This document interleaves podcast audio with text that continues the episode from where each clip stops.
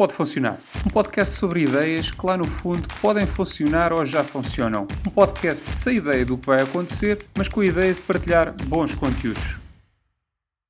Olá, bem-vindos a mais um episódio do Pode Funcionar. Hoje connosco uh, temos o Dr. Baiar, portanto connosco Daniel Matias. Uh, Daniel, muito bem-vindo, muito obrigado por teres aceito o nosso convite para participar uh, em mais um episódio de, do nosso podcast Pode Funcionar.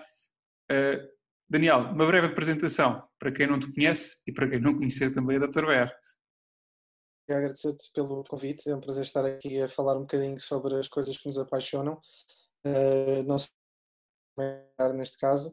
Um, uma pequena introdução sobre mim, eu sou Daniel Matias, sou neto do da Dr. Baiar, Álvaro Matias, um, e estou a trabalhar na marca desde 2016, uh, a fazer a comunicação e o marketing da Dr. Baiar. Muito bem. Eh, Daniel, na altura quando nós já nos conhecemos, há, algum tempo atrás, uh, e uh, o motivo que, que, nos, que, nos, levou a, a, conhecer foi, de facto, a forma como a Dr. Baiar uh, começou a estar presente, ou dinamizou a sua presença no Instagram. E aqui a, a, primeira, a primeira questão que eu, que eu, gostaria de lançar para cima da mesa é, hoje em dia é quase incontornável ninguém ou alguém que tenha uma conta no Instagram que não se tenha cruzado com os conteúdos e com a conta do Dr. Baiar. E a minha questão é como é que surgiu uh, a, ideia de criar os conteúdos que, que, que, vocês criam, quem é o responsável pela criação e como é que é o processo criativo por trás deste, desta, desta gestão desta conta? Recuando um bocadinho no tempo, dando um bocadinho de contexto em relação à minha formação, eh, a minha área de formação não é marketing, mas sempre estive ligado um bocadinho às artes. Eh, eu desde pequeno que toco bateria, toco guitarra, estive ligado à música, tive a trabalhar em estúdios de gravação e em, em fazer música ao vivo. Depois, em 2011, emigrei para Berlim, na Alemanha, onde estive a trabalhar eh, em, em vídeo, em, em imagem, também fotografia e vídeo e depois comecei também a trabalhar eh, em um bocadinho ligado ao e-commerce, fazia gestão de back-office numa empresa e fazia várias coisas de envios e várias coisas ligadas um, ehm, ao e-commerce de uma startup e, e, foi esse distanciamento de estar longe de Portugal que me deu a, a, que me abriu os olhos para aquilo, para um diamante em bruto que eu tinha aqui em Portugal, que era um negócio da família. E então, ao começar a, a mexer um bocadinho no, no e-commerce e ao começar a trabalhar também imagem através de vídeo e fotografia, comecei a perceber, começou a crescer aquele bichinho que se calhar gostava de fazer alguma coisa ligada com essa área, mas para a empresa da família. Então em 2016 vim para Portugal já com o intuito de trabalhar na Dr. Baiar e vim explorar uma área que não estava, não estava desenvolvida, que era, que era a comunicação, portanto é uma empresa familiar. Eh, nas cargos de gestão temos o meu pai que trabalha a parte de gestão, é mesmo gestor da marca, temos meu irmão que trabalha a parte de logística e de vendas e havia uma lacuna grande na parte da comunicação. Então eu decidi que era uma área que eu gostava de explorar e era, era um dois em um perfeito, que era uma área que eu gostava de trabalhar para uma empresa que eu gostaria de trabalhar. Em relação ao Instagram particularmente e, e à comunicação que nós eh, criamos bastante visual, eu creio que a parte visual vem um bocadinho daí, da minha, do meu background de visual, de coisas não sou designer nem nada disso, mas gosto de coisas bonitas, coisas de design, objetos de design. E depois também tem outra coisa ligada à minha, à minha infância e aos meus filhos, que é a utilização de bastantes brinquedos e objetos da cultura popular, da cultura pop, um, para transmitir uma mensagem. Uh, no início, quando comecei o Instagram, não foi muito fácil porque andava um bocadinho a testar terreno, a ver eh, em que, onde é que a marca se iria encaixar e quem é que seria o público-alvo da marca. Um, e até ao início eu pensava que seria uma coisa mais de behind the scenes, mostrar como é que os websites são feitos, o que é que se passa uh, por trás das portas da nossa fábrica. Um, e tinha a ideia que era uma coisa gira de se fazer. E, e o feedback das pessoas foi que era giro, mas não foi uma coisa assim brutal. E então aos poucos e poucos comecei a, a explorar uh, coisas que eu próprio gostaria de ver noutras marcas, visualmente, a introduzir alguns elementos e algumas cores um, e comecei a ver que as pessoas gostavam de, desse tipo de conteúdos. Então fiquei super contente porque era uma coisa que eu gostava de fazer, que me dava gosto de fazer e via que o feedback das pessoas um, também era bom. Então depois foi um processo de crescimento, de tentativa e erro, de aprendizagem, aprender a tirar melhores fotografias, aprender a fazer melhores cópias um, e as coisas uh, aos poucos e poucos foram, foram começando a crescer. Em termos de impacto para, para o negócio, o que é que sentiste? Como é óbvio, lá está, uh, é, quando, nós, quando nós fazemos ali, quando visitamos o perfil, e se alguém que está a ouvir e ainda não teve essa oportunidade, fica desde já o convite para o fazer. Uh, quando nós visitamos o perfil do Dr. Baiar, nós vemos ali sempre muito, uh, um jogo muito com, com temas atuais, com, muitas vezes com trocadilhos, etc. E tem sempre um conteúdo muito. Um, isso permitiu, como é óbvio, também fazer aqui o posicionamento da marca de uma forma mais descontraída e que impacto é que isso teve no, no negócio na prática?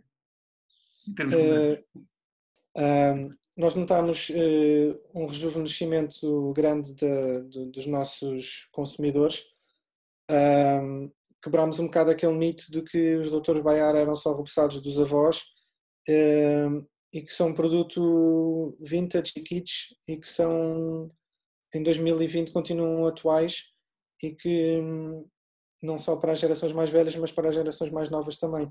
Isso, por exemplo, viu-se bem uh, na parceria que fizemos com o Michael Knight no lançamento da música Dr. Baiar, que houve muita, muitas pessoas novas da nossa idade e até de gerações mais, mais novas que conheceram ou, ou redescobriram os reboçados e que fizeram aquele paralelismo com os reboçados dos avós, mas numa era mais, mais atual e começaram a ser consumidores. Portanto, eu acho que hum, o resultado foi bastante positivo e foi um, o resultado final foi um rejuvenescimento uh, dos, nossos, uh, dos nossos clientes e do nosso público-alvo. Muito bem.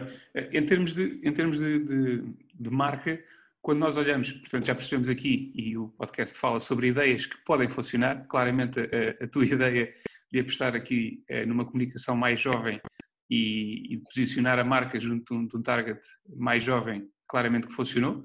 Até agora, prova disso são os resultados que vocês têm vindo a ter em termos de, de comunicação e impacto na mesma. E a minha questão agora é com a vista para o futuro, que é uh, qual é que é o futuro da, da marca em termos de, de, posicionamento em termos de até mesmo de produto? Existe na vossa, uh, nos vossos planos, digamos assim, alguma ideia que vocês gostassem de experimentar e que se perguntem, será que pode funcionar? Eu acho que em termos uh, logísticos e produção, acho que a única coisa que, que, nos falta fazer, entre aspas, é perceber se seria válido e se seria possível uh, produzir mais repousados. Só que, como já falámos, não é uma decisão muito fácil e que seja tomada de ânimo leve, porque nós estamos nas nossas instalações uh, limitados, um bocadinho limitados com o espaço físico para conseguir produzir mais repousados conseguiríamos se calhar produzir mais alguns, mas não, por exemplo, para o dobro do que produzimos, conseguimos aumentar eh, ligeiramente a quantidade. E fica sempre aquela dúvida na nossa cabeça de será que seria interessante expandir o negócio e apostar tudo em fazer uma fábrica nova de raiz, como por exemplo duas linhas de produção em que pudéssemos produzir eh, dois repousados distintos ao mesmo tempo ou produzir o dobro da quantidade dos mesmos repousados mas aí também implica um grande investimento financeiro, não só a nível de, de instalações e de logística e tudo, até como a nível de comunicação, porque provavelmente teríamos que exportar os nossos repousados e isso abre-nos todo um, um universo novo que nós ainda não chegámos a nenhuma conclusão. É uma coisa que eu no futuro gostaria de fazer, que tenho sempre essa dúvida, mas ao mesmo tempo também tenho o receio de dar o passo maior que a perna e, e não, não correr bem. Portanto, é sempre aquela questão que, que paira sobre nós e que nunca conseguimos responder com clareza. E, por exemplo, expandir para outro, para, para outro tipo de produtos, achas que poderia funcionar? Já foi algo que vocês tivessem pensado? Eu acho que seria possível.